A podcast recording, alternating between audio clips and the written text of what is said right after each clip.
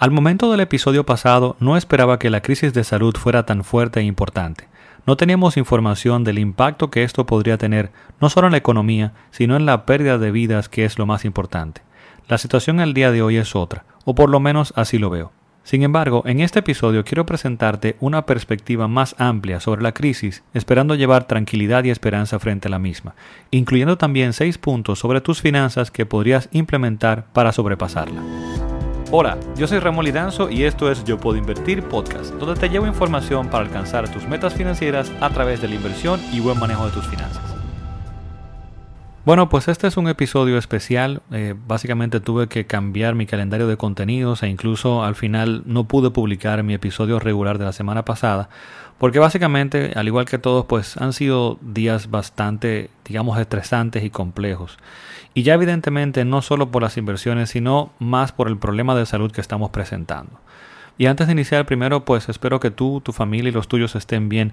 Y básicamente, como no soy experto en salud ni crisis ni nada por el estilo, por lo que en, este aspecto me enfocaré pues solo en tratar de traer un poco de tranquilidad y perspectiva en esta parte bajo mi visión muy personal eh, y lo que entiendo basado en mi experiencia de vida y lo que conozco pues sobre, sobre pasadas eh, crisis o eventos de la humanidad. Asimismo también incluiré pues como te decía al final seis consideraciones en tus finanzas para enfrentar o poder sobrellevar esta crisis. Lo primero que quiero comentarte para traer un poco de tranquilidad es que el espíritu del ser humano, recordemos eso, el espíritu del ser humano es impresionantemente resiliente. Muchos han sido los problemas que la humanidad pues eh, ha sobrepasado y no hemos eh, repuesto a los mismos. En las palabras del doctor Jordan Peterson, eh, la vida es básicamente una tragedia teñida de malevolencia, pero al mismo tiempo es un milagro que vale la pena vivir. Y a pesar de que somos impresionantemente frágiles, eh, como evidentemente esta situación actual pues ha puesto en evidencia, al mismo tiempo debemos saber que somos más fuertes de lo que nos imaginamos, en lo que respecta por lo menos en el espíritu y la resiliencia del ser humano. Es así como muchos creemos que si en crisis anteriores de la humanidad hemos encontrado la forma de sobreponernos, no veo por qué esta deba ser la excepción. Problemas de epidemias eh, como la peste bubónica, la gripe española, guerras mundiales que hemos sobrepasado, la Guerra Fría y su potencial eliminación del mundo por una guerra nuclear, pues son algunos de los eventos que hemos podido sobrepasar básicamente en los últimos 100 o 200 años. Y sí, claro que cada crisis o cada evento es diferente. Esta ciertamente, la que vivimos actualmente, pues presenta varios otros desafíos. Pues al estar cada vez más interconectados, ha sido más fácil para que este virus, el coronavirus, pues realmente se haya convertido en una pandemia. Pero también quisiera como que nos detuviéramos un momento y pensáramos y fuéramos agradecidos de todo lo que hemos logrado ahora y que se, se, torna un poco más evidente porque de repente nos hace falta y vemos cómo eh, se afectan tantas cosas que dábamos como un hecho. Y es bueno tener como esa perspectiva de todo lo que hemos creado como humanidad y que al final pues eso damos por sentado. Y aunque sí, ciertamente hay muchas luchas eh, pues que enfrentar, hay muchas cosas que enfrentar, hay, falta mucho por hacer y por andar, falta eh, pues corregir mucha inequidad que hay en el mundo, falta todavía pobreza que vencer, falta hambre que vencer, pero hemos avanzado y estamos avanzando, avanzando como humanidad. Yo espero con esto que salgamos con otra visión de lo que realmente es importante en la vida y en el aspecto pues financiero que entendamos siempre que el dinero y la riqueza no tienen sentido sin una causa, sin un objetivo, sin un propósito. Esa es mi intención pues con estos episodios y con lo que trato de entregar en el contenido, de que tú entiendas de que sí, vamos a buscar crear riqueza, pero no acumular simplemente riqueza. Lo que estamos buscando es poder obtener lo que nos da bienestar en la vida y dentro de eso que nos da bienestar en la vida pues es poder compartir pues nuestra riqueza con nuestros allegados y demás y disfrutar eh, como seres humanos pues de todo lo que nos puede brindar la vida.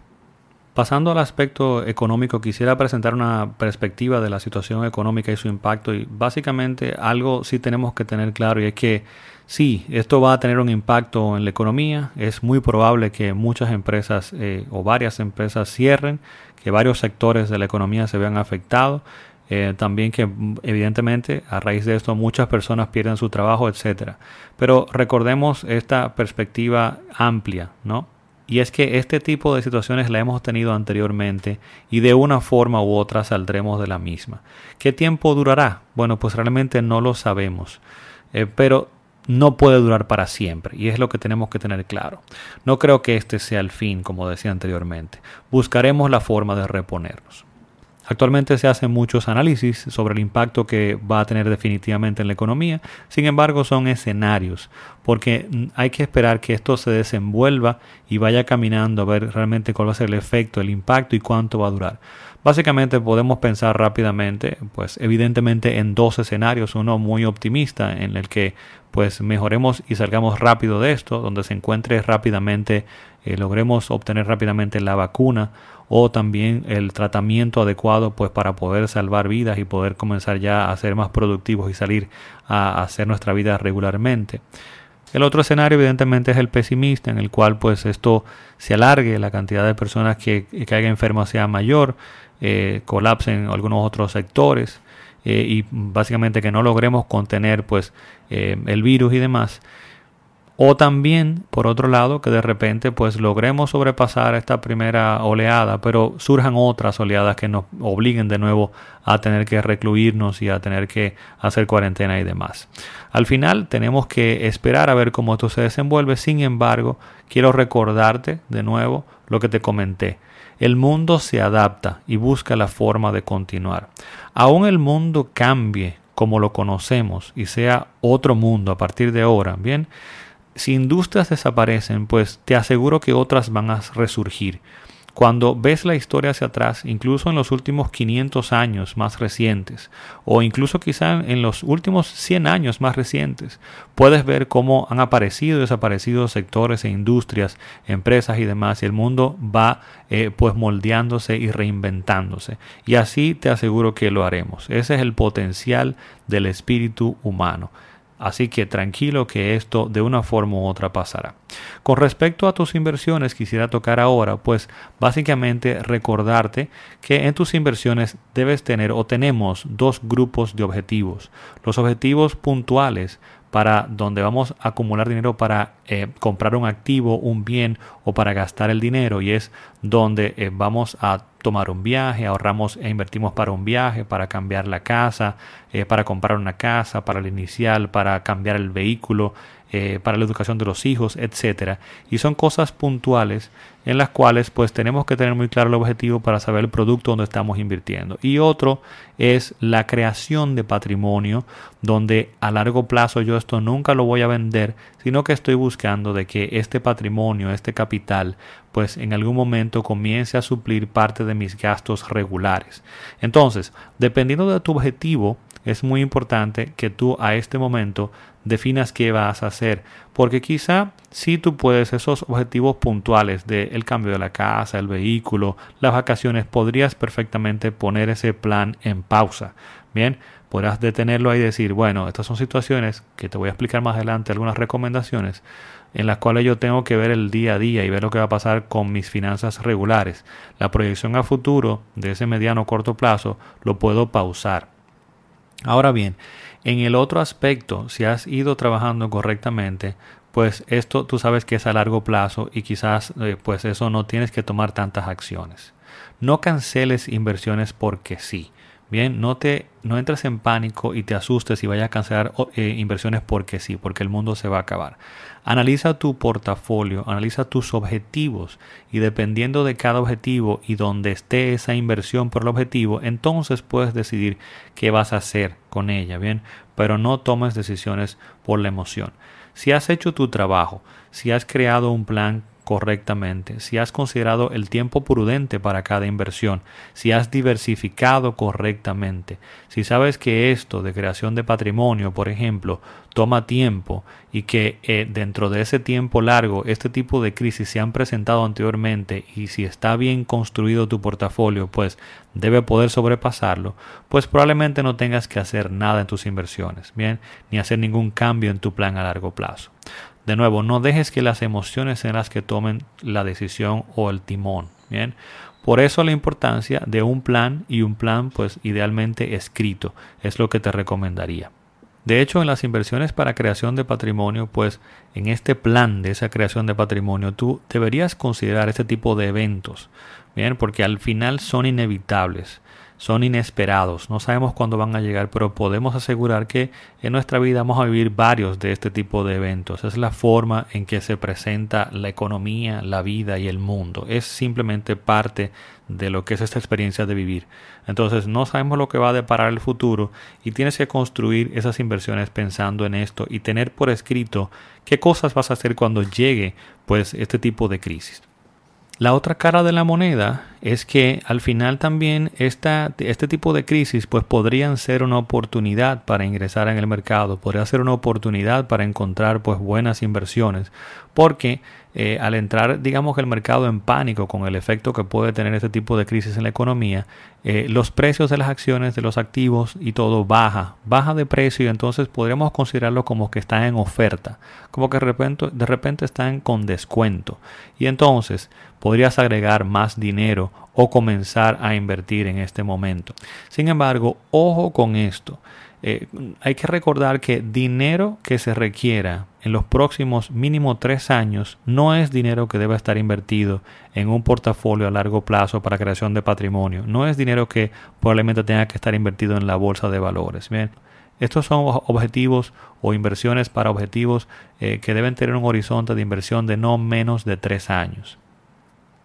De igual forma, ojo con esto de ver oportunidades en ese tipo de crisis, porque así como te digo que dinero que necesites en los próximos tres años no deba estar invertido en la bolsa o buscando oportunidades, entonces no deberías tomar dinero de tu fondo de emergencia o dinero, dinero para poder eh, solventar esta crisis actualmente y colocarlo en el, en el mercado. Y menos aún, jamás se te ocurra, como quieren hacer algunas personas por ahí, tomar prestado para entonces entrar en el mercado a aprovechar, entre comillas, oportunidades. Bien, el mercado ha caído muchísimo, pero no, no sabemos si pudiera caer más todavía. Ya a la fecha que estoy grabando esto se ha recuperado bastante, sin embargo esto no es un indicador de que va a seguir y se recuperó ya. Esto no creo que sea una recuperación que se sostenga, eh, no lo sabemos definitivamente, pero dado el efecto que vemos en la economía y de que todos todavía estamos en cuarentena y esto no ha cedido, pues yo no creo que esto sea una recuperación que tenemos en los últimos días en el mercado que pueda sostenerse.